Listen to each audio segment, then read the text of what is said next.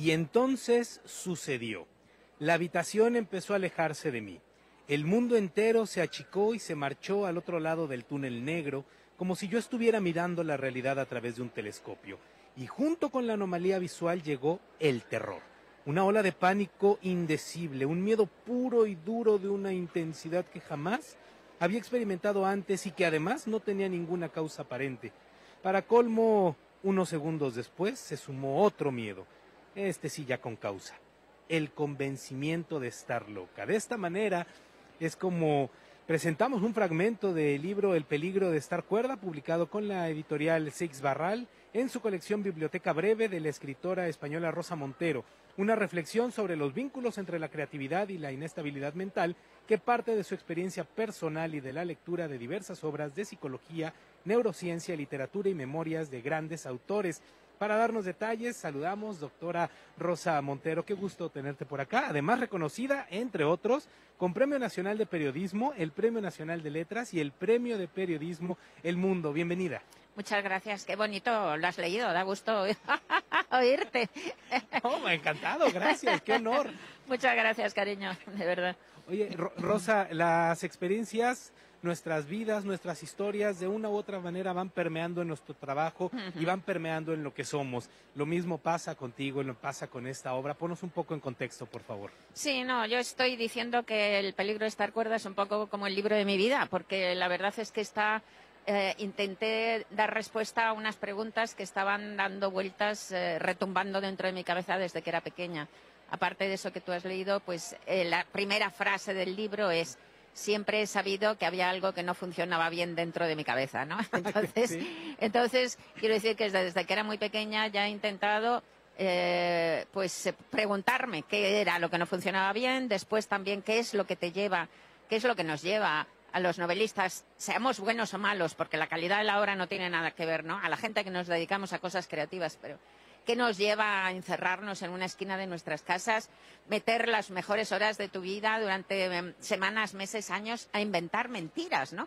Que no vas al cine, que no ves a los amigos, que no ves a los amantes solo por meterte en esa esquina maldita de tu casa a inventar mentiras. Es una de las actividades más estrafalarias y absurdas que puedes inventar y, sin embargo, nos vemos obligados a hacerlo, pero obligados porque si no, no, no, no, tienes como el ánimo de levantarte por las mañanas. No sé cómo es, una pulsión necesaria. ¿Y qué lleva eso, no? ¿Por qué tenemos la cabeza tan llena de imaginaciones, no? ¿Qué es lo que nos, lo que nos pone en contacto, nos diferencia con lo que llamamos trastorno mental? Cuando yo luego, además, con 16 años, empecé a tener ataques de pánico, que es eso que tú has leído, mi primer ataque de pánico, pues ya todavía esas preguntas fueron todavía más, más, más, más urgentes, ¿no? Así que durante toda mi vida he ido pensando en estas cosas y he ido escribiendo cositas pequeñas en un libro o en otro, pero ya hace cosa de cuatro o cinco años recibí un, recibí una especie de telegrama mental interior porque tú no escoges los libros que haces, los libros te escogen a ti. Entonces yo un buen día me levanté y dije, vaya, el próximo libro lo voy a hacer sobre creación y locura. es un telegrama que te manda el inconsciente, ¿no? Y nada, empecé a a leer, a releer libros de todo tipo de, de, como tú has señalado también, de expertos, neurólogos, de neurocientíficos, de psiquiatras, de médicos, tal. Y, y de otros autores y tal. Y bueno, y, y me reuní una cantidad tal de documentación tan bestial que pensé que se me iba a morir el libro, ¿no? Pero de repente decidí meterme en ese bosque de datos no con la cabeza, sino con, los ojos cerrados y con la intuición, de la misma manera que hago mis novelas. Así que por eso el libro tiene una cosa como si fuera casi una indagación detectivesca, ¿no? Hay periodistas que me dicen que parece un libro como de policía, con el sentido de que yo soy como un detective que va buscando los rasgos, las, pistas tenues que van llevándote a, la, a, la, explicación del porqué de todo esto, ¿no? Y lo maravilloso es que al final consigo explicarme todas esas cosas, ¿no? O sea, ¿a qué llamamos realidad? Porque para mí la realidad no es muy fiable. ¿Cuál es la relación entre la, creatividad y, la, lo que llamamos locura, ¿no? ¿A qué llamamos trastorno mental? ¿A qué llamamos cordura? Y luego al final termino de, concluyendo que la normalidad no existe, la, la normalidad es un puro cuento, ¿no?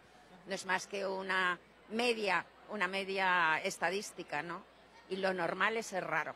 Ser raro en un abanico de rarezas grande, ¿no? Hay unos más raros que otros pero lo normal es ser raro. El crisol de rareza es impresionante y ahí es donde cada uno, cada una de nosotras nos tenemos que ubicar. Eh, mencionas los, los trabajos en los cuales tú investigas, te, echas un clavado para saber más información. ¿Cuáles destacarías, cuáles pondrías en un listado de los más importantes que ayudaron a cimentar este trabajo? De todos, pero bueno, hay una, hay uno, un libro em, que es La mente y el artista, me parece que se ya titula, y es de la neurocientífica eh, Mara Diersen, con dos S, Mara Diersen. Este es extraordinario, me encantó. Hay muchísimos, ¿eh? Y otro, dos libros muy grandes, ¿no? De, eh, de Eric Kandel, con K, Eric Kandel, que es eh, premio Nobel de Medicina, y son los dos libros del yo y la, la neuro la, neurociencia del, no me acuerdo del yo o algo así. Dos libros muy grandes de, Eric Kandel sobre el tema de la creación y la locura. Eh, otro libro maravilloso que se llama Genio y locura de un psiquiatra que se llama Philippe Renot. Eh, no sé, es que, hay, es que hay montones, es que me habré leído 80 o 90, ¿eh? o sea, viene la lista, en el libro viene la lista, viene la lista, entonces es, Muchísimas, vamos. imposible dejarlos fuera para que también se conozca el apoyo, eh, la documentación que tienes. Un ataque de pánico quizás es algo que muchas personas conocen, pero hay otros tantos que desconocemos. Cuando tú tienes estos ataques que empiezan a dar, bueno, no lo sabías, pero años después, se sustento a esta obra, ¿cómo te sentías y cómo te sientes hoy en día? No, lo que te sientes, eh, oh, yo ahora me siento muy agradecida de haber pasado por esa experiencia, que es una experiencia dolorosísima, porque el dolor psíquico es uno de los mayores dolores que hay en la Tierra. Pero bueno, los, ataques de pánico, primos hermanos de los ataques de angustia, son, son muy parecidos, pues son como la gripe de, los trastornos mentales, ¿no? Y, estoy hablando de verdad de las crisis de pánico y de las crisis de angustia, porque a veces cuando tú dices, oh, no, es que he tenido crisis de pánico, la gente te mira y dice, ah, bueno, a mí eso también me ha pasado, porque piensan que es como ponerse muy nerviosa o como no tiene nada que ver. Eh, cuando tienes un trastorno mental sabes que lo has tenido porque es inhabilitante, te saca de la realidad.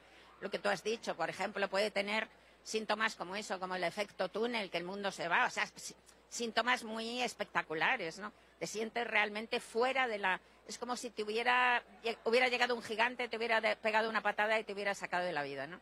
Entonces te sientes fuera de la especie humana el trastorno mental te engaña y te hace creer que solo te está pasando eso a ti. Entonces, por eso la locura es inefable, es, indecible, incompartible, porque tú crees que nadie te va a entender, porque crees que ya has dejado de ser un ser humano, eres el único marciano que conoces, ¿no? Es como, es una soledad tan grande que si no has estado ahí no sabes de qué hablo, porque es una soledad como la de, yo que sé, como la del cosmonauta que se le ha, le ha roto la manguera que le une a la nave madre y de repente está derivando hacia, hacia la negrura más absoluta, ¿no? Entonces es un dolor aterrador. Pero claro, yo estoy muy contenta de haber pasado por esos ataques y estar bien porque, porque así he podido conocer esa parte de la vida. Ya te digo que si tú no has estado ahí no sabes lo que es y yo ahora sé lo que es. Entonces, eso te da un conocimiento de una parte de la existencia humana que es muy grande, que, que afecta a muchísima gente. Un 25% de la población mundial va, a tener antes o después un trastorno mental, dice la OMS. Y yo creo que son cifras muy, muy, eh, muy conservadoras, creo que es más. Entonces, te, da el conocimiento de esa parte de la realidad y te aumenta la empatía de una manera tremenda, ¿no? Así que yo estoy muy contenta de haber podido eh, eh, bajar a los infiernos y subir y salir, porque sales con ese conocimiento y con esa empatía, ¿no? En efecto, dices, la locura es inefable, entonces la cordura es un peligro.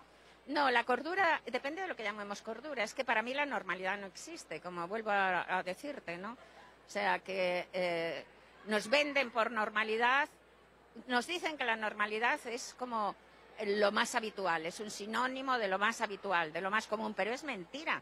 La normalidad viene de lo normativo, no es más que una construcción social y además una construcción a la que nos fuerzan a, adaptarnos. Y es, es una absoluta trampa porque, porque no somos así. O sea, como la normalidad no es más que una media estadística, la gente es divergente. Es imposible que haya una sola persona en el mundo que sea, que atine con la media estadística en todos sus, parámetros. Así que somos todos divergentes, todos. Y eso, eso no es patológico, eso es lo normal, ser divergente. Ser raro es lo normal. Entonces, para adaptarnos a esa normalidad a la que nos obligan a meternos, todos tenemos que, que, que amputarnos algo, que doblarnos una oreja. Es como meternos en una caja. Y, y de hecho, desarrollamos unas estrategias defensivas tan enormes, desde tan jóvenes, desde niñitos, para que no se nos note esa diferencia, que es lo normal, ¿eh?